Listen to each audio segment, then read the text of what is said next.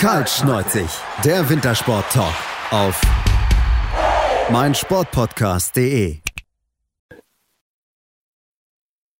Hallo und herzlich willkommen zu einer neuen Ausgabe von Kaltschneuzig, ein Wintersport-Talk auf meinsportpodcast.de. Mein Name ist Sebastian Mühlenhoff und wir beschäftigen uns natürlich auch heute wieder mit einiges an Wintersport, denn wir haben Skispringen gehabt, das letzte Skispringen, bevor es nach Norwegen geht zur Raw Air Tour. Bevor wir uns ähm, ja, damit dann genau beschäftigen, es wird eine kleine Vorschau darauf natürlich drauf gehen, aber natürlich auch, was in Nadi passiert ist. Zudem natürlich einen Blick auf den Ski Alpin, denn dort ist es gerade im Kampf im Gesamtweltcup durchaus spannend. Vor allen Dingen bei den Herren hat sich jetzt einiges geändert, womit so nicht von auszugehen waren. Oder noch ein kleiner Blick auf die nordische Kombination, die auch in der Station gewesen hat. Und ähm, das meint natürlich wie immer, ich allein sollte man dazu einen Experten eingeladen, dass der liebe Jonas Klinko von Eurosport bzw. Skispringen.com. Hallo Jonas. Hallo. Ja, Jonas, dann lass uns erstmal anfangen und uns mit dem Skispringen beschäftigen und dort auf die drei Springen gucken, denn es gab auch mit einem Springen dabei, was aus Ruka Anfang der Saison abgesagt wurde, beziehungsweise nicht stattfinden konnte. Deswegen waren es zwei Einzel, einmal Teamspringen und am Ende muss man sagen, es war ein gutes Springen, es war ging hin und her und ähm, die beiden Top-Leute Top momentan im Weltcup, Stefan Kraft und Karl Geiger, haben jeweils einen Springen gewinnen können. Ja, das waren äh, hochklassige äh, Wettkämpfe in, in Lahti und auch äh, größtenteils faire Wettkämpfe. Ähm, und ja, also Geiger und, und Kraft haben äh, die beiden Springen und eigentlich auch das Teamspringen äh, dominiert. Also ähm, am, am Freitag hat Kraft äh, das Springen für sich entscheiden können vor Geiger. Am Sonntag war es dann genau andersrum und ähm, beide haben mit äh, konstant starken Sprüngen geglänzt ähm, und äh, ja ihre Form eigentlich aus den vergangenen Springen äh, bestätigt. Also Geiger hat ähm, sein viertes Podest in, in Folge geholt, jetzt in Lahti ähm, und äh, Stefan Kraft sogar sein sechstes Podest. Also die beiden ähm, ja, sind die absoluten Speerspitzen im Weltcup momentan und ähm, ja, haben beide Wettkämpfe ähm, dominiert und konnten sich auch ähm, zumindest gefühlt äh, von der Konkurrenz absetzen. Wenn man auf die Punkte schaut, dann war es doch teilweise enger als, als, äh, als man vielleicht gedacht hat. Aber ähm, ja, das waren, das waren, das war ein großartiges Wochenende für beide. Mhm, auf jeden Fall. Gerade am Sonntag war es ein bisschen knapper dort, weil Michael Heilberg dann nur 1,4 Punkte hinter dem zweitplatzierten Stefan Kraft, also hinter seinem Teamkollegen. Das war wirklich ähm, da ein bisschen knapper, während es am Freitag dann schon mit ähm, ja, bisschen mehr, 5,8 Punkten auf, von Daniel Anretanda auf den zweitplatzierten Karl Geiger waren. Also da war es schon ein bisschen größer, aber auch das sind noch Vorsprünge, die auf jeden Fall dann noch möglich äh, sind und noch im Rahmen sind und nicht so krass sind, wie es in anderen Sportarten gibt und wie wir es auch schon gesehen haben. Ähm, das Thema, was aber auch noch ein bisschen angeklungen ist, auch gerade war es am Freitag das Thema oder am Sonntag das Thema, Thema Noten, denn da hat sich, haben sich die Kollegen bei der ARD so ein bisschen über die schlechten Noten von Karl Geiger aufgeregt. Allgemein, Jonas, wenn man sich das anschaut und sich mal wirklich die Noten vergleicht von Kraft und Geiger, fällt wirklich auf, dass Kraft ähm, immer die besseren Noten bekommt. Wie ist so dein Eindruck? Ähm, ist das gerechtfertigt? Muss dort ähm, ein bisschen mehr Neutralität rein? Wie, wie, wie siehst du das ganze Thema? Ich muss sagen, dass mir das gar nicht so aufgefallen ist, aber natürlich, wenn man sich die Noten genau anschaut, ähm, dann, dann sind da schon leichte Differenzen zu erkennen. Äh, ich denke, dass Kraft meistens einen Tick bessere Noten bekommt, weil er vielleicht das schönere Flugsystem hat, ähm, weil er da vielleicht ein bisschen besser in der Luft liegt, zumindest, äh, zumindest sieht es besser aus und ähm, eigentlich auch immer einen sehr butterweichen Telemarkt dann reinsetzt. Und wenn man das eben äh, über längere Zeit macht und ich meine, er ist äh, seit Jahren in der Weltspitze, dann, dann haben das, denke ich, die, die Kampfrichter immer ein bisschen im Hinterkopf und geben dann vielleicht mal so einfach mal eben einen halben Punkt mehr. Und wenn halt wie jeder der Kampfrichter einen halben Punkt mehr gibt, dann kommen drei in die Wertung, sind wir bei 1,5, ist dann fast ein Meter. Ähm, klar, das wirkt sich dann natürlich aus. Ähm, aber ich denke, dass, oder ich hoffe, dass das jetzt nicht äh, den, die Entscheidung um den Gesamtweltraum noch groß, groß beeinflusst. Ähm, ja, also ich kann ein Stück weit nachvollziehen, ähm, dass Kraft ein bisschen bessere Noten bekommt. Ähm, wobei natürlich aus Sicht der Kampfrichter eigentlich jeder einzelne Sprung bewertet werden soll und da nicht irgendwie Erfolge aus der Vergangenheit noch irgendwie mit in die Wertung äh, einfließen oder quasi Sympathie oder Erfolgs ein Erfolgsquotient sozusagen irgendwie noch da dann mit in die Wertung, in die Wertung einfließen sollte. Mhm, auf jeden Fall, gerade das Ganski zum Thema Telemark, weil er nicht so gut gewesen ist bei Karl Geiger dann am Sonntag bei seinem zweiten Sprung, da hast noch die Noten entsprechend relativ tief runtergegangen, also die 17, 17,5, einer sogar mit 18,5 ähm, von der, der, Japaner Yukata Minemura, der den besten Note verteilt hat an Stefan, äh, an Karl Geiger. Ähm, ja, das hat dann ein bisschen zu äh, heizigen Diskussionen geführt, so kann man es, glaube ich, ganz, ganz gut umschreiben. Ähm, müssen wir natürlich genau das Auge drauf halten, dann haben wir mal wirklich da ein bisschen genauer drauf, wie das, wie das in den nächsten Wochen dann ist, denn, beziehungsweise in der nächsten Woche, denn es ist nicht mehr so viel entsprechend. Ähm, lass uns vielleicht dann jetzt mal ein bisschen explizit mit dem Teamspringchef, bevor wir uns dann mit einzelnen Namen noch weiter beschäftigen. Das hat das auch deutsche Team gewonnen, die insgesamt wirklich ein starkes Wochenende wieder hatten. Ähm, einzige, der Sprung der nicht so ganz so gut gelaufen ist, ist der zweite von Konstantin Schmid von 112 Metern. Ansonsten alle Konstante über 120 und ähm, entsprechend knappen Sieg zwar, aber trotzdem entsprechend gewonnen vor Slowenien und Österreich. Ja, es war sehr knapp äh, am Ende, also äh, zwischen Deutschland, Slowenien und, und Österreich. Ähm, nach dem ersten Durchgang hat ja Deutschland äh, geführt, auch relativ oder verhältnismäßig äh, mit, mit einem äh, Vorsprung von, von genau acht Punkten. Ähm, ich meine, es war natürlich noch nicht gelaufen, aber da hatte man schon, war schon die Tendenz eigentlich klar und es sah nach einem, nach einem, ähm, nach einem, ja, sag ich mal, verdienten, verdienten Sieg aus und am Ende wurde es ja, nochmal richtig, richtig spannend. Nach, vor dem letzten Springer lag ja sogar Slowenien in Führung und ähm, am Ende waren es dann 2,3 Punkte äh, nur zwischen, äh, zwischen Deutschland und Slowenien ja, also mein Karl Geiger überragend ähm, als Schlussspringer, auch Stefan Laie als dritter Springer hat äh, seine Gruppe jeweils in beiden Durchgängen gewonnen.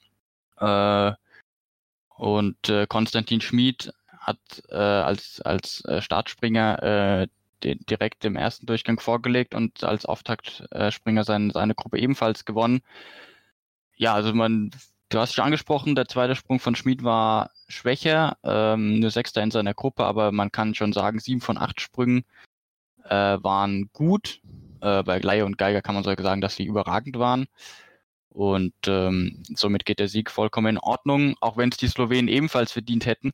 Äh, Ansel Lanicek hat sich mächtig geärgert nach, nach dem Teamspringen äh, nach seinem zweiten Sprung, als er die Führung noch aus der Hand gegeben hat. Ähm, da wollte irgendwie ein Team, ein, ein Betreuer mit ihm abklatschen und er war überhaupt nicht zufrieden damit und hat dann quasi den Handschlag verweigert und sich da ziemlich aufgeregt. Ähm, also das zeigt auch, wie ehrgeizig er selbst ist. Ähm, die anderen waren eigentlich ziemlich zufrieden mit dem zweiten Platz. Ist auch ein großer Erfolg für Slowenien. Aber er wollte halt unbedingt den Sieg. Äh, vielleicht klappt es ja dann in Planica. Genau, und äh, wenn wir natürlich gucken, das war ja auch schon bei Hananchek der Fall, dass er am Freitag auch knapp gescheitert war, nur 0,8 Punkte, haben ihn dort auf Platz 3 gefällt aus Podium. Das hat mit Sicherheit auch noch mit reingespielt, dass man ja, also beides mal ganz, ganz knapp dran war, um entsprechend den Podiumsplatz sich zu sichern. Dann sollte dann nur Platz 10, da war dann vielleicht ein bisschen der Frust noch mit dabei, deswegen war er vielleicht nicht ganz so befreit, aber trotzdem, wir haben es angesprochen, die Slowenen, die sind momentan auf einem guten Weg und die Üsi kann auch schief liegen und das macht es natürlich ähm, jetzt, äh, wenn man natürlich ein bisschen vorausgucken, Jonas, auf Raw Air, wo es viele Skiflugchancen gibt, natürlich dann auch das heimische Skiflug-WM zu einem zu Team, was man auf keinen Fall außer Acht lassen darf. Also das ist momentan echt gut, was sie da zeigen. Mit Angelicek, eine 10. Preus, ja auch gut ist, momentan der beste Preus-Brüder so ein bisschen und Timmy Seilsch, der auch auf einem verdammt hohen Niveau momentan springt. Ja, und ja auch schon Skifliegen gewonnen hat, Timmy Seitsch, genau. äh, vergangene Saison in Oberstdorf. Das war ja quasi so sein ganz großer Durchbruch. Äh, ja, ich meine, dass die Slowenen Skifliegen lieben, so wie die Norweger, äh, ist bekannt. Und dann noch zu Hause auf ihrer Chance in Planica. Ähm, ja, ich denke, sie werden, sie gehen schon mit der Zielsetzung oder sollten eigentlich mit der Zielsetzung in, in gerade jetzt nach Lahti auch ähm, in die Weltmeisterschaft gehen im Team, um die um Gold zu kämpfen. Und äh, ich denke, da haben sie, haben sie äh, gute Chancen. Du hast äh, Cene Breoc auch angesprochen. Äh, es war sein erstes Team Teamspringen überhaupt im Weltcup. Ähm, und dafür hat er das sehr ordentlich gemacht. Ähm, als Startspringer hat er dann eine solide Basis gelegt äh, mit Rang 5 und äh, 4 jeweils in seiner Gruppe. Also das war ein sehr gutes Debüt. Und ähm, ja, wichtig, äh, dann quasi einen vierten Springer zu haben, der da mithalten kann. Ähm, Im Gegensatz äh, zu den Polen, die wir, glaube ich, auch gleich nochmal besprechen, da fehlt nämlich aktuell mindestens mal der vierte Mann. Und ja, wenn man vier gute Springer hat, dann, ähm, dann ist es natürlich schön zu sehen, auch für den Trainer, dass er weiß, er hat vier gute und wir sind automatisch in, in Podestnähe oder sogar auf dem Podest. Das gibt nochmal zusätzliches Selbstvertrauen auf jeden Fall. Mhm. Und dann, das wird mit Sicherheit sehr spannend zu beobachten sein. Ich bin da wirklich auch guter Dinge, dass die Slowenen auf jeden Fall ein wichtiges Wörtchen mitreden werden, wenn es dann bei der Skiflauf immer um die Team-Goldmedaille gehen wird. Und dann lass uns zu den Polen sprechen. Du hast sie angesprochen. Es war für ihn ein Wettkampf oder ein ganzes Wochenende eigentlich, was man möglichst schnell abhaken möchte. Freitag war eigentlich ganz in Ordnung. Da war man zumindest noch nah dran am Podest mit Platz 5, Platz 6. Aber dann an dem Team springen, wo man mit 917 Punkten über 60 Punkte Rückstand auf dem dritten Platz hatte. Also das ist auf jeden Fall viel zu wenig für die hohen Ansprüche, die die Polen an sich selber haben. Also da lief gar nichts zusammen, auch am Sonntag dann auch nicht mehr. Ja, also sie hatten im Teamspringen ähm, eigentlich nur zwei äh, konkurrenzfähige oder zwei Springer mit dem Anspruch aufs Podest, nämlich mit Stoch und Kowalski. Ähm, und die anderen beiden, äh, Schüler und Wolny, haben am Freitag die Top 30 verpasst und, wir, und dann müssen sie quasi trotzdem fürs Teamspringen aufgestellt werden.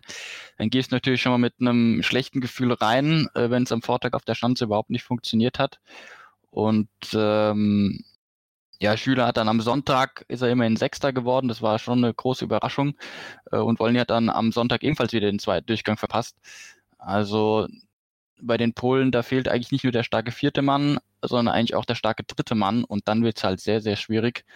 Äh, und entsprechend für die, gerade für die Polen, wo der eigene Anspruch ja inzwischen ist, nicht nur mit Stoch und Kubacki in den Einzelwertungen vorne dabei zu sein, sondern ja eigentlich auch im Team ähm, jedes Mal ums Podium mitzuspringen. Und da ist so ein sechster Platz mit deutlichem Abstand äh, und auch eigentlich von Beginn an ab der zweiten Gruppe ohne Chance überhaupt in Podiumsnähe zu kommen, natürlich ein herber Rückschlag. Das ist auf jeden Fall ein herber Rückschlag und da wird mit Sicherheit analysiert werden, dass man auch nämlich sagen muss, dass auch die beiden, sowohl ähm, Kubalski und auch Stoch, da nicht in Topform gewesen sind, denn beide haben nur in, in, nicht geschafft, jeweils 120 zu überspringen, beiden Durchgängen jeweils nur einmal mit über 120 gekommen, das mit Sicherheit auch für ihre eigenen Ansprüche mit Sicherheit ein bisschen zu wenig und zumal es ja dann auch dann am Sonntag überhaupt nicht lief, da waren es dann die Plätze 11 und 12, das ist auch zu wenig für die eigenen Ansprüche. Da war nur ein Durchgang wirklich der gute, zumal Kamisch auch damit von 24 noch nach vorne gesprungen ist. Ja, lass uns dann auch, auch natürlich auf die Norweger zu sprechen kommen, denn die wollen natürlich jetzt auch bei der anstehenden Raw Air Tour auf ihren Heimschanzen, auf ihren heimischen Fliegschanzen und Großschanzen möglichst gut abschneiden. Ähm, Jetzt natürlich der Platz 3 am Freitag, von daher Antonio natürlich sehr positiv. Im Team ließ es jetzt nicht ganz so haben, auch 21 Punkte Rückstand dort gehabt und dann auch der Sonntag war auch so durchwachsen, so ein bisschen eigentlich, was die Saison momentan ist, der Norweger. Nicht überragend, sondern immer mal ein Auswurf nach oben einfach gehabt. Ja, es, es, zieht sich so ein bisschen durch die, durch die Saison. Du hast schon gesagt, es ist alles irgendwie immer so solide äh, bei den Norwegern. Aber halt so die, die, wir mal, der, der eine Springer, der dauerhaft von dabei ist, den haben sie eigentlich nicht. Es war Lindwig bei der Tournee. Äh, aktuell ist er ist Lindwig aber auch wieder schwächer geworden, was sicherlich bei ihm auch damit zusammenhängt, dass so eine komplette Saison halt ziemlich schlaucht und ich denke, da ist, ist er vielleicht auch jetzt schon am Ende seiner Kräfte teilweise. Ähm, hat am Sonntag äh, den zweiten Durchgang auch verpasst. Äh, dabei ist er ja in den Top Ten im Gesamtweltcup. Äh, da ist es natürlich schon äh, ja auch nicht mehr sein eigener Anspruch. Also der Anspruch muss bei ihm eigentlich inzwischen sein, Top Ten, äh, mindestens mal Top 15 zu springen. Und ähm, ja, aktuell haben sie eigentlich mit Johansson und Tande, das wären, die sind die beiden, sag ich mal, Hoffnungsträger für die Raw Air, aber auch eher für, für eine gute Tagesplatzierung, vielleicht für einen Tagessieg. Ähm, aber sie sind weit davon entfernt, ein Geiger und Kraft, die aus meiner Sicht die absoluten Top-Favoriten für die Raw Air sind, äh, irgendwie herauszufordern über die, über die gesamten äh, zehn Tage gesehen. Ja, Tande Dritter, stark, äh, Neunter dann am Sonntag, also ein gutes Wochenende eigentlich für ihn. Ähm, aber ja, es ist halt, es fehlt, es fehlt die Konstanz, um, um ganz vorne ähm, dabei zu sein.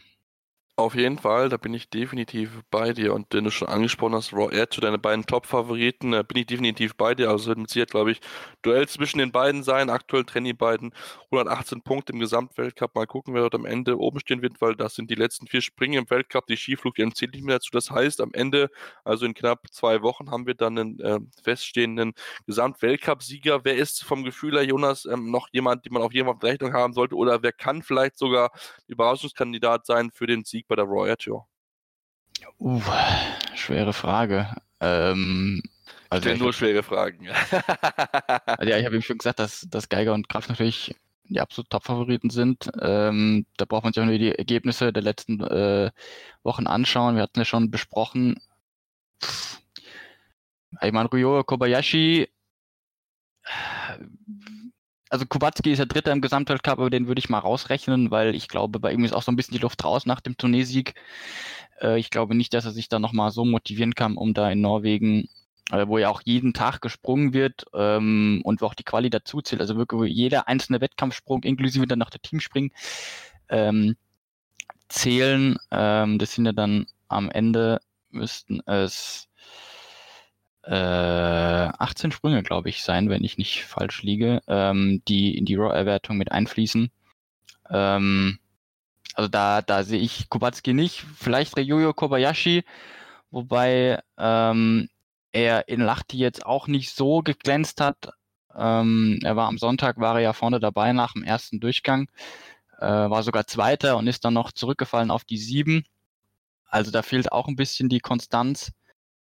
Und ansonsten Kamil Stoch ähm, hat die Raw Air schon gewonnen, also er weiß, wie es geht.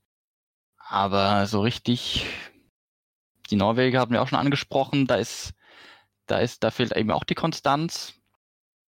Also ich glaube, es werden Kraft und Geiger zwischen sich ausmachen. Hast du einen Überraschungskandidaten? Ist, ist auf jeden Fall schwierig. Da bin ich, bin ich ganz, ganz klar bei dir. Ähm, ich würde einfach mal.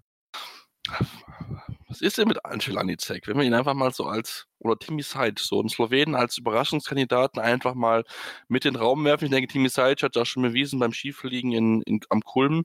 War ja, glaube ich, auch relativ weit vorne mit dabei, wenn ich mich nicht täusche. Ähm, wieso nicht? Also, Vielleicht ist er so ein Überraschungskandidat, denn die Slowenen, wie gesagt, sind momentan auf einem guten Weg und vielleicht reicht es da, um die Top-Favoriten zu ärgern, wobei natürlich über so, viel, so einen langen Zeitraum, das ist natürlich dann schwierig, dann hochzuhalten. Da bin ich wirklich sehr, sehr gespannt, ob sie das hinkriegen, weil sie sind dabei noch relativ jung. Ähm, da bin ich dann ein bisschen vielleicht vorsichtig, aber es ist auf jeden Fall zwei Namen, die man sich vielleicht auf der Liste haben sollte als potenzielle Überraschung. Ja. Also auf jeden Fall, da gebe ich dir recht, ähm, haben sie gute Chancen auf den Tagessieg, gerade beim Skifliegen. Ähm, es ist ja dann Wickersund der Abschluss und dann geht es ja schon nach Planica, also die letzten Springen sind nur noch Skifliegen. Ähm, und die Skiflug-WM ist ihr Höhepunkt. Also äh, geht es vielleicht noch in der Leistungskurve vielleicht noch ein, zwei Prozent sogar nach oben.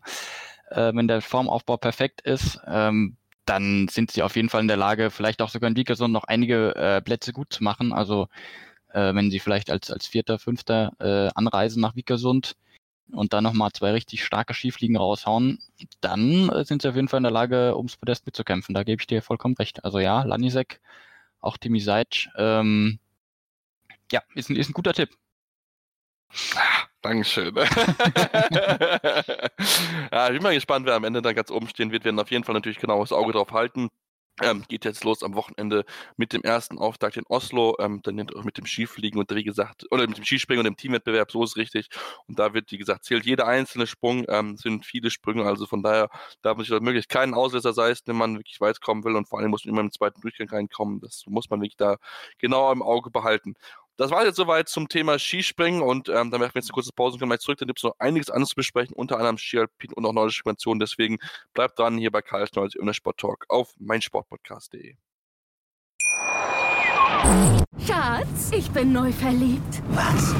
Da drüben. Das ist er. Aber das ist ein Auto. Ja, eben. Mit ihm habe ich alles richtig gemacht. Wunschauto einfach kaufen, verkaufen oder leasen. Bei Autoscout24. Alles richtig gemacht. Ja, und jetzt kommen wir zum Ski-Alpinen Weltcup und beschäftigen uns dort mit den Ergebnissen und werfen erstmal den Blick nach La Tui, wo die ähm, ja, Speed-Damen gewesen sind und eigentlich auch aktiv waren wollten, eigentlich ein bisschen mehr fahren wollten, als am Ende gefallen sind. Nur Super G war möglich aufgrund von Wetterbedingungen, war der Alpine Kombination nicht möglich, womit dann natürlich wahrscheinlich die letzte alpine Kombination das gewesen ist und damit die Federica Bagnone diesen Gesamtweltcup oder diesen Weltcup für sich hätte entscheiden können, damit die Kugel erhält. Ähm, und da müssen wir mal dann übersprechen mit dem Super G, denn dort hat gewonnen Nina Ortlieb auch vor Brignone und Corinne Sutter und ähm, ja, es war knapp, am Ende eine Hundertstel vorne, aber natürlich ähm, am Ende zählt der Sieg für die Österreicherin, die keine einfache Speedsong hatten in diesem Jahr. Ja, für, für Nina Ortlieb äh, war es sogar der erste Weltcupsieg überhaupt. Also natürlich der Jubel entsprechend und ähm, da ist dann auch die eine Hundertstel oder wie er dann entstanden gekommen ist, wie knapp es am Ende war, ist dann ziemlich egal. Hauptsache die Eins steht vorne. Äh, und ja, ein großer Erfolg für sie natürlich.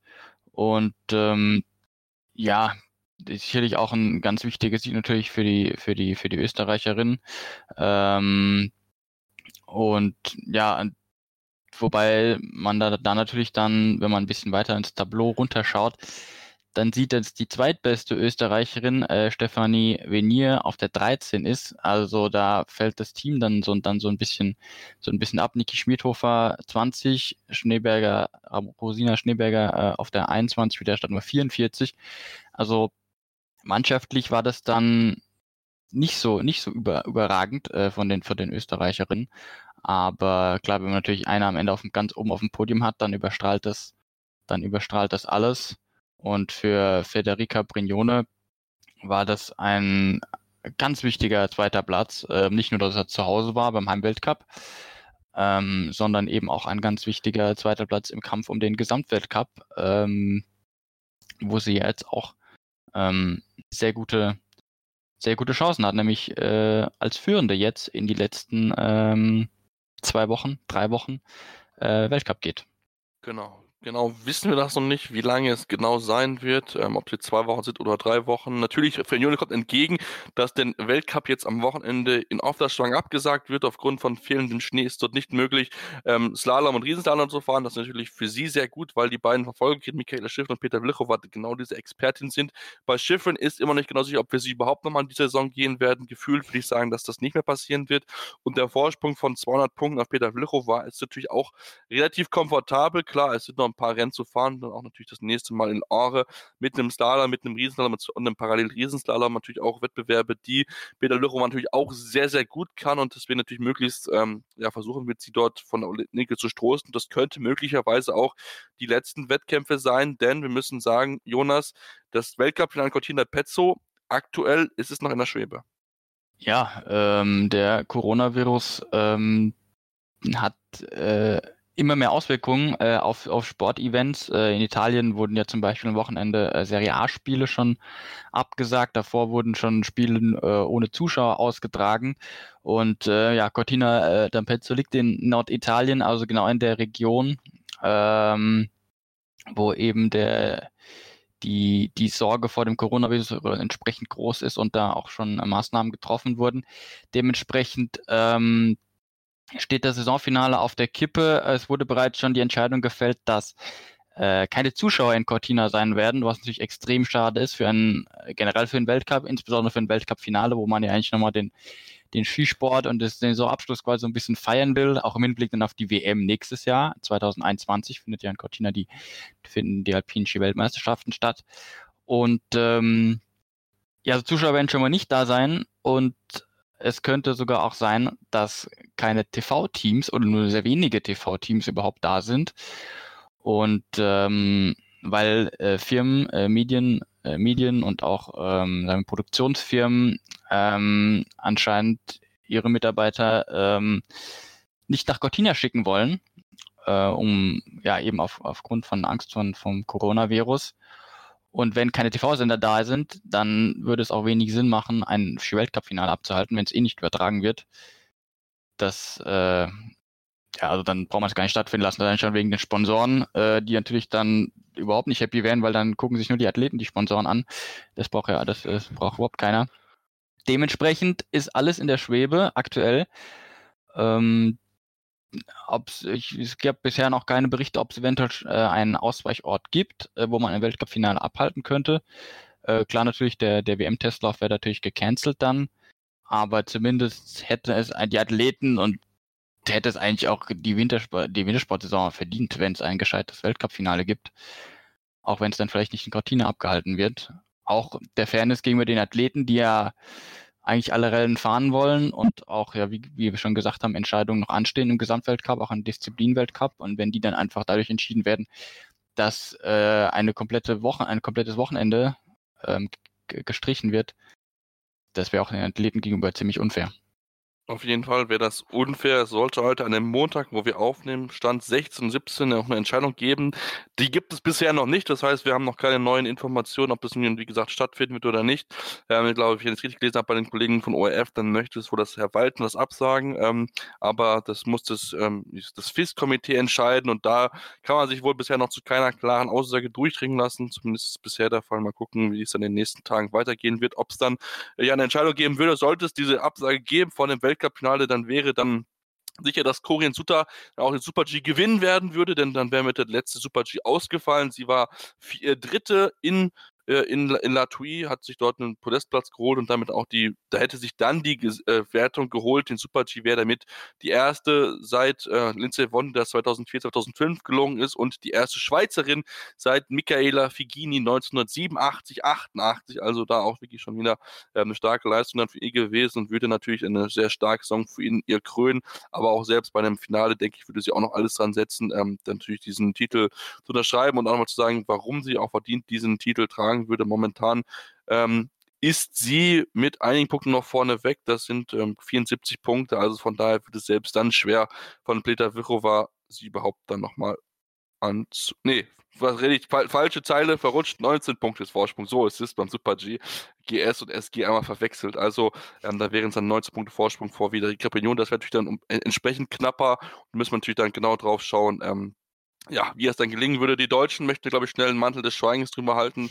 Ähm, da gibt es nicht eine einzige Deutsche Naturi, die sich in den Top 30 geschafft hat. Bestplatzierte Deutsche, Patricia Dorsch, 37.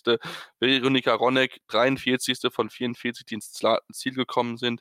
Die anderen beiden Deutsche, Kira Weitler und auch ähm, die Fabiana Dorid Go, aus, beide ausgeschieden im, äh, ja, im Lauf, deswegen sie nicht mit dabei gewesen und damit verabschieden wir uns hiermit und kommen jetzt zu den Herren rüber, denn dort ähm, gab es auch einige Änderungen, das muss man ganz klar sagen, dort war ein bisschen in der ähm, Pole Position. Der liebe Alexander Amott Kilde, der hatten aber den Platz an der Sonne verloren, denn mit einem ganz starken Wochenende, zwei Siegen, ist Alexi Pontiro an ihm vorbeigefahren und ähm, da muss man wirklich sagen, genauso was haben wir uns eigentlich erwartet, dass Pontiro dann nochmal seine ganze Klasse zeigt gezeigt und ähm, ja, hat sich wirklich mit äh, wirklich zurückgekämpft, muss man sagen, Jonas. Ja, natürlich ein, ein großartiges Wochenende für ihn. Ähm, genau in die Disziplin, ähm, wo er eben, wo er eben stark ist in der alpinen Kombination, wo er ja äh, sich natürlich dann auch die Kugel ähm, gesichert hat mit seinem Sieg in Hintersto Hinterstoder. Und ähm, dann eben der Riesenslalom heute, ähm, der dann auf, auf Montag äh, verschoben wurde. Und ähm, da eben auch dann ähm, ja seine ganze Klasse einfach ausgespielt hat. Und ich denke, dass er jetzt ähm, einfach ja nochmal vielleicht sogar nochmal zwei, drei Prozent drauflegen kann, weil ich meine, das, der Gesamtweltcup war sein großes Ziel vor dieser Saison. Ähm, nachdem Hirscher äh, nicht mehr da ist, war er neben äh, Christoffersen der große Favorit. Und ähm, jetzt, wo er wirklich das Ziel vor Augen hat, ähm, weil ich meine, am Anfang der Saison, da hat jeder eigentlich große Ziele, aber da weiß man eben nicht, wie, wie sich die Saison entwickelt, Verletzungen, äh, gesund oder eben Erkältungen, äh, die einen zurückwerfen können. Aber jetzt kurz vor Schluss, Anfang März, äh, wo das Saisonende nahe ist und wenn man dann wirklich um die Kugel kämpft ähm, und dann jetzt sogar auch das rote Trikot wieder trägt, ähm, da, da ist dann, glaube ich, der Fokus einfach nochmal schärfer vielleicht sogar. Und ähm, er hat das Beste, das Beste aus dem Wochenende rausgeholt und kann jetzt mit, mit sehr großem Selbstvertrauen ähm, ja, auf die, auf die letzten Weltcups blicken. Ja, aktueller Vorsprung 26 Punkte vor Alexander Amont Kill, der selbst beim Super G, wo eigentlich in der in einer guten Disziplin ausgeschieden ist und so natürlich auch wichtige Punkte verpasst hat und damit hätte er natürlich auch entsprechend dadurch die Führung verloren, denn muss natürlich sagen, dann in verschiedenen anderen Disziplinen ist einfach dann Christophersen noch, äh, der Piotr ein bisschen besser, ähm, Platz 6 dann noch im Riesenslalom und den ähm, dritten Platz in der alpinen Kombination, aber natürlich da auch ein bisschen negativ davon profitiert, dass die äh, Super G sehr, sehr verkürzt gewesen ist, nur eine Minute neun Laufzeit, da waren die Riesenslalom am heutigen Montag um einiges länger, also da muss man sich dann wirklich fragen, inwieweit das ähm, überhaupt noch ein Super G gewesen ist oder nicht eigentlich ein, Riesenslalom. Das war schon wirklich sehr, sehr kurios und eigentlich wirft man wieder viele Fragen auf, was das ganze Thema dieses Wettbewerbs angeht. Ähm, aber da wollen wir uns jetzt nicht drüber unterhalten, sondern vielleicht auch noch einen Blick werfen auf Thomas Dresen, denn der hatte einen schweren Sturz am Samstag ähm, bei dem Super G, Jonas. Und ähm, das Gute ist aber, er ist soweit wieder fit und ähm, hat zumindest das Ziel, wieder Ketfjell Ket, Ketfjell Quidfiel. Quidfiel, so, ja. mein Norwegisch ist nicht gut. äh, ja, ähm, er hat sich äh, bei seinem Sturz im Super G ähm, die beiden Schultern ähm, ausgekugelt. Ähm, zumindest waren das, waren das die erste, die erste äh, Vermutung. Ähm, dann jetzt am Montag ähm, gab es dann eben die, die ersten oder gab es das, das Diagnoseergebnis und ähm, da scheint es jetzt so, ähm, dass also die, die beiden, die beiden Schultergelenke sind, sind zwar ausgekugelt, aber in der rechten Schulter ähm, gibt es keine, keine Folgeschäden. Ähm, und im, in der linken Schulter ähm, hat er sich eine Kapselzerrung zugezogen. Also, sag ich mal, relativ klimpflich äh, abgelaufen und ähm, ja, er hat schon wieder Quidfill im Blick. Ähm, und äh, das war eigentlich schon nach dem, nach dem, nach dem Sturz, war er da irgendwie schon sehr kämpferisch und hat gesagt, also wenn es irgendwie geht, dann will ich einen Quidfill fahren. Jetzt, wo die Diagnose sogar ähm, günstiger äh, ausfällt als, als gedacht, ähm, ist er erst recht motiviert, nach Quidfield zu fahren und er wird auch nach Quidfield fahren und dann dort eben entscheiden, ähm, ob er, ob er antritt. Ich denke, er wird wahrscheinlich ähm, dann im Training einfach probieren ähm, und dann sehen, äh, wenn er das Training ohne große Schmerzen oder zumindest ohne große Beeinträchtigung übersteht, dann wird er, denke ich, in Quidfield fahren. Zumal er ja in Quidfield auch gute Erinnerungen hat. Äh, 2018 in seiner ganz starken Saison, als er ja auch in Kitzbühel äh, gewann, hat er dann in Quidfield seinen zweiten Weltcupsieg nachgelegt. Äh, vergangene Saison wegen seiner Verletzung ist er gar nicht angetreten. Ähm, nach seinem frühen Saison aus. Dementsprechend ähm, wird er hochmotiviert nach Norwegen reisen. Und ich denke auch, dass so ein positives Erlebnis oder der, Weltcupsieg vor zwei Jahren dann vielleicht auch nochmal das extra Adrenalin gibt, die extra Vorfreude, die dann die Schmerzen noch weiter in den Hintergrund drücken. Davon, da gehe ich durchaus davon aus, dass, dass wir Dresden nicht nur in den Trainings in Quidfield sehen, sondern dann auch wirklich in der Abfahrt äh, am Start, dass er da am Start steht. Mhm, auf jeden Fall. Da muss er natürlich gucken, dass er noch ein bisschen dafür sorgt, dass das deutsche Ergebnis ein bisschen besser wird, denn nur Josef Herzl als 13. hat es überhaupt äh, geschafft, Punkte zu sammeln. Dominik Speiger 35. und Romet Baumann 44. Denn auch Andreas Sander ist ausgeschieden und ähm, ja, auch kein gutes Ergebnis. Da ist schon eher positiver, wenn wir uns auch die Ergebnisse im Riesendatum angucken, aus deutscher Sicht. Jonas, ähm, ähm, da müssen wir sagen, relativ, relativ gut. Stefan Nuitz auf Platz 8, Alexander Schmid auf Platz 16. Also damit kann man aus deutscher Sicht wirklich aufgrund der Resultate in diesem Saison wirklich sehr, sehr zufrieden sein, zumal Stefan Nuitz ja noch von 19 nach vorne gefahren ist. Ja, im zweiten Lauf hat er die zweitbeste Laufzeit hingelegt. Ähm, das ist natürlich ein, äh, das zeigt einfach wieder sein, sein Potenzial, ja, dass ich meine, Stefan Lutz äh, ist bekannt, dass wenn er, wenn er zwei Läufe runterbringt auf seinem Top-Niveau, dann fährt er ums Podium mit und eigentlich auch um den Sieg. Leider schafft er es aktuell nicht, zwei, zwei gleichmäßige Läufe auf diesem Niveau eben äh, zu fahren und hat immer wieder kleine Patzer drin. Ähm, und dann, dann, ja, dann verhunzt er eben einen Lauf und dann, ähm, dann reicht es natürlich nicht bei der, bei der bei der Klasse eines Pontero, eines Christoffersen äh, oder auch Philipp Subsic, der heute Zweiter geworden ist, da kannst du dir eben keine, keine Fehler erlauben. Andererseits muss man natürlich wieder einfach immer das Positive mitnehmen. Das ist die zweite Laufzeit im zweiten Lauf. Und ähm, ja, Top 8, ein Top 8 Resultat ist äh, für Stefan Luiz sicherlich in der aktuellen Situation oder wenn man jetzt sich den Saisonverlauf anschaut, äh, ein Erfolg. Und Alexander Schmid, auch als 16. Äh, gibt wichtige, gute Weltcup-Punkte, ähm, auch für die, für die äh, Startnummern dann natürlich in der Weltcup-Wertung, der Riesenslalom-Wertung. Und da ist er ja sogar aktuell vor Luiz. Also Schmid hat, ist mit der 19 gestartet, Luiz mit der 21. Ähm, ja, ich denke, damit kann man, kann man zufrieden sein. Und ähm, gerade vielleicht auch, ich, eigentlich sollte es keine Rolle spielen, aber so ein Rennen dann am Montag auszutragen, ist ja vielleicht auch nochmal vom Kopf ein bisschen was anderes äh, von der mentalen, von der mentalen Vorbereitung. Und von daher kann man, kann man da von einem, von einem guten Montag für die Deutschen sprechen. Das kann man auf jeden Fall, auch denke ich, doch einige andere werden sehr zufrieden sein, aber das war wirklich ein sehr, sehr, sehr, sehr guter Tag von den Deutschen.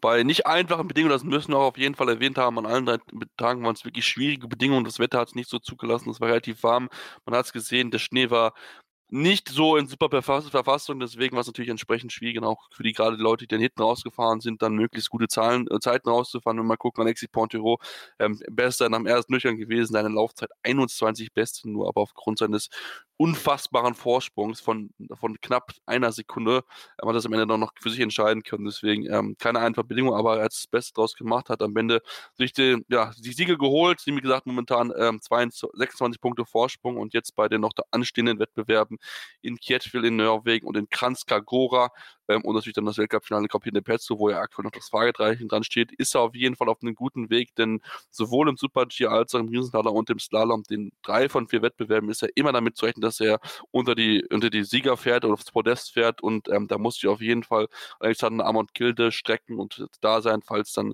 Pontero schwächeln sollte, denn das ist momentan so ein bisschen das Problem mit Pontero, dass er noch nicht so konstant immer aufs Podest fahren kann, sondern immer mal wieder Aussätze mit dabei hat. Deswegen gucken wir mal natürlich genau drauf und ähm, machen jetzt hier die kurze Pause, kommen gleich zurück und beschäftigen uns natürlich dann noch mit der nordischen Kombination. Da gibt es auch einiges zu besprechen. Unter anderem müssen wir das Team Keule sprechen. Deswegen bleibt dran hier bei Karl Scholz im Sport Talk auf meinsportpodcast.de.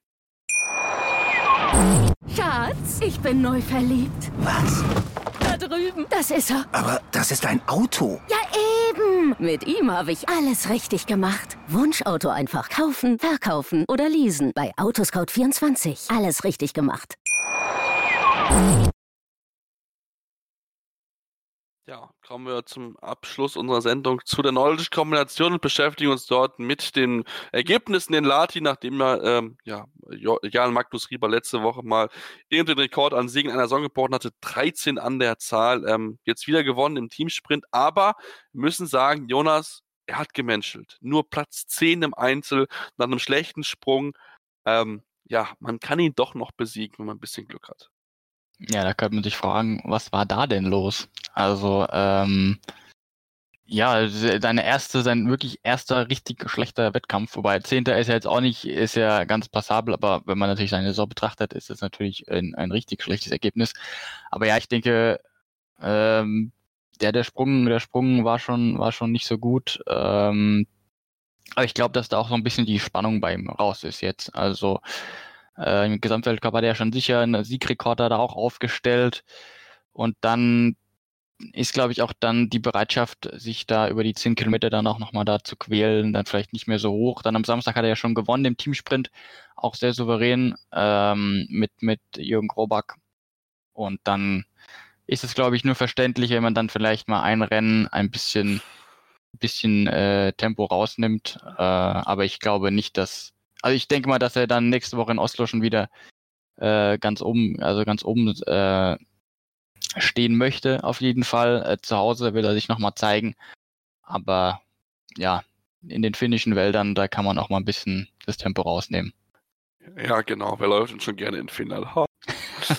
Nein, auf jeden Fall wird der extra motiviert natürlich in Oslo, ähm, vor allem mit Publikum. Ich denke, Leistungsmotivation sehr, sehr groß, um dort natürlich möglichst gut Abstand den nächsten Sieg einzufahren und die nächsten Rekorde zu brechen und Rekorde für die Ewigkeit auf jeden Fall aufzustellen, denn so stark ist er einfach momentan und man hat es ja wieder im Teamsprint gesehen, da war gar keine Möglichkeit, überhaupt auch in irgendeiner Form überhaupt ranzukommen. Also das haben sie von vorne bis hinten sehr souverän gemacht, sehr kontrolliert, nicht die überragend schnellste Zeit gewesen, aber Team Skisprung oder Team Sprung, wie es genannt wurde, Terence Weber und Manuel Feist, die gestartet waren als Dritte, Teil und Zeit ähm, ja, gut weggenommen, am Ende haben sie nochmal 17 Sekunden aufgedrückt und ähm, das muss man sagen, das ist so ein bisschen das Thema gewesen. Ähm, wer ist aufgestellt beim Teamsprint? Ich habe gesagt, Teres Weber, Manuel Feis, Team Sprung, Team Keule, wie sie Hermann Weinbach oder äh, Team Lauf, wie sie dann genannt wurden, ähm, waren es dann Johannes Ritzig und Vinzenz Geiger, die es dann geschafft haben, mit der besten Laufzeit noch auf drei nach vorne zu laufen. Ähm, schon ein bisschen überraschend, muss ich gucken, wenn du sich die Aufstellung anschaust, dass ähm, Terence Weber und Manuel Feist bei dem Teamsprint starten durften. Jonas, ähm, mal eine gute Abwechslung, beziehungsweise ähm, vielleicht auch ein bisschen riskant, weil ja, Fabian Riesler und Erik Frenz sind ja eigentlich dann noch die besseren Läufer als Feist und äh, Weber. Ja, schon äh, mutig auf jeden Fall. Mein riskant, wenn man Ende Zweiter wird, dann war es eigentlich die richtige Aufstellung. Ähm, weil ich denke auch, dass ein, ein Riesler und Frenzel jetzt, glaube ich, nicht die Norweger wirklich hätten gefährden können. Äh, zumal ja die Sprungleistung weiterhin ähm, mitunter äh, einfach ja nicht an die Norweger ranreichen. Also die Deutschen sind, haben sich zwar deutlich gebessert im Laufe der Saison, aber es sind eben nicht die Leistungen, die man aus den vergangenen Jahren gerade auch von Erik Frenzel äh, gewohnt ist. Und daher, ähm, ich denke, dass, dass der Bundestrainer da einfach mal was probieren wollte. Ich meine, wir sind, äh, haben jetzt nur noch äh, zwei Weltcup-Wochenenden, ist die Saison neigt sich dem Ende und es geht im, im, äh, in der Saisonwertung um nichts mehr. Also du hattest vorhin gesagt, wie viele Punkte waren es nochmal, die die Norweger vor den Deutschen liegen? 1791 Punkte ist aktuell der Rückstand der deutschen Mannschaft. Ja, also das ist ja, das sind ja drei Welten schon fast äh, Unterschied. Das heißt, da geht es auch um nichts mehr. Und somit kann man durchaus mal der, der Jugend eine Chance geben, nein, und Feist und Weber einfach mal in den Teamsprint schicken, Erfahrung sammeln. Und äh, das haben sie ja glänzend gemacht, also ihrem dann am Ende einen, einen zweiten Platz zu holen. Ähm, ein dritter nach dem Springen, dann die Japaner zugelaufen und dann sich quasi und dann äh, Silber geholt, wenn man das jetzt so nennen kann, auch wenn es natürlich im Weltcup keine, keine Medaillen gibt. Aber ja, ich denke auch äh, probiert im Hinblick auf die WM im nächsten Jahr. Da ist ja die Heim-WM in Oberstdorf. Und wer weiß, wenn dann sich Heist und Weber im Laufe des Sommers steigern können und dann hat er einfach nochmal Alternativen. Wenn ein Frenzel, ein Riese sich vielleicht vor der WM verletzen sollten oder doch nicht oder doch nicht in Form sind, dann weiß er, dass ein Weber und Feist ähm, da schon Erfahrung haben im Teamsprint. Ist ja auch eine andere Belastung mit der kurzen Runde und den schnellen Wechseln. Das, das muss man auch erstmal am Wettkampfniveau äh, ja, sich da erstmal so ein bisschen äh, ranpirschen an diesen, an diesen Rhythmus und das einfach auch trainieren und üben. Und von daher war das die perfekte Gelegenheit, da die beiden ins Rennen zu schicken. Und ja, Rang 2, wichtiger Frauen gesammelt. Das, äh, das hat sich auf jeden Fall gelohnt.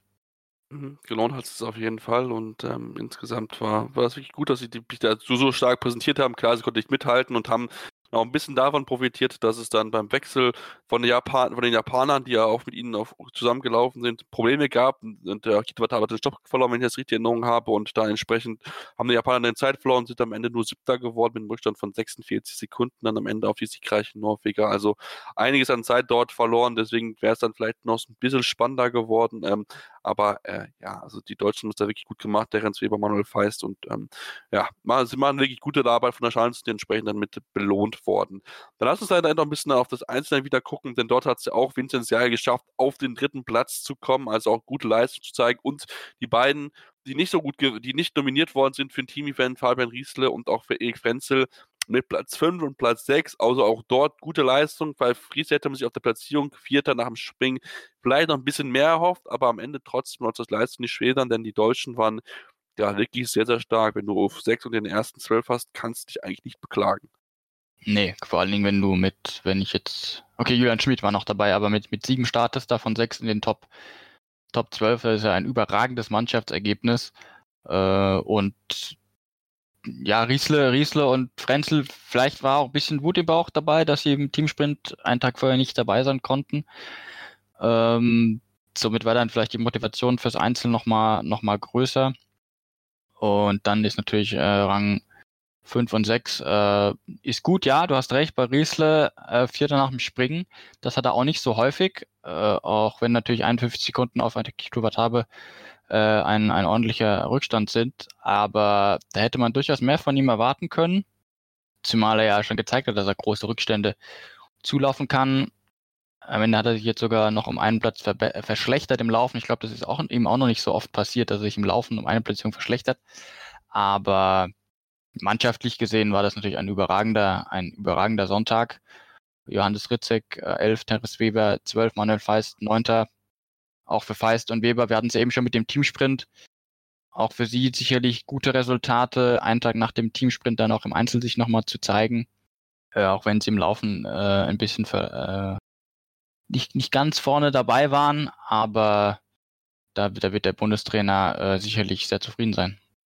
Das denke ich auch, dass er sehr zufrieden sein wird mit der Leistung. Und ähm, lass uns dann noch zu dem Sieger kommen, denn der, der Avatar hatte den Fehler am Samstag noch beim Teamsprint und hat dann nur noch das Bessere gemacht, den ersten Sieg eingefahren nach ganz schön langer Zeit und dabei auch ähm, sowohl Jürgen Graul als auch Vincent Geiger so ein bisschen abgezockt. Geiger so ein bisschen zu sehr aufgerieben, finde ich, in der Führungsarbeit, dass am Ende so ein bisschen die Kölner gefehlt haben und deswegen musste er dann noch die beiden an ihm vorbeilassen. Ich glaube, am Ende 2,9 Sekunden hinter Wataba und der, muss man sagen, hat sich so ein bisschen für eine sehr enttäuschende Saison ein bisschen rentabilitiert und und so einen ersten Sieg geholt und mal wieder so ein erstes gutes Zeichen von ihm gezeigt.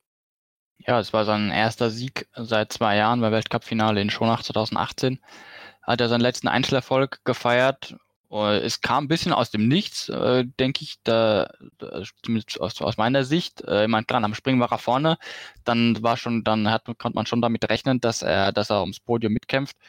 Aber an sich, wenn man jetzt quasi ähm, an sich die Saison sieht, dann war das schon ein Überraschungssieg äh, weil er bisher einfach ja nicht, nicht, nicht an die Erfolge der vergangenen Zeit, der vergangenen Jahre anknüpfen konnte.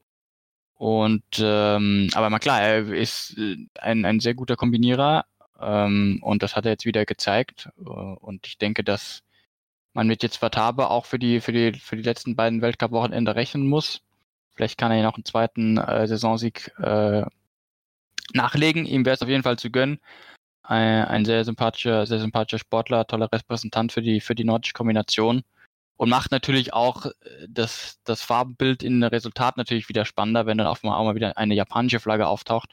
Und nicht nur norwegische und deutsche ähm, fahren, weil ja die Dominanz der Norweger ist äh, zeigt sich allein durch die durch die durch die Nationenwertung. Und dann kamen meistens die Deutschen.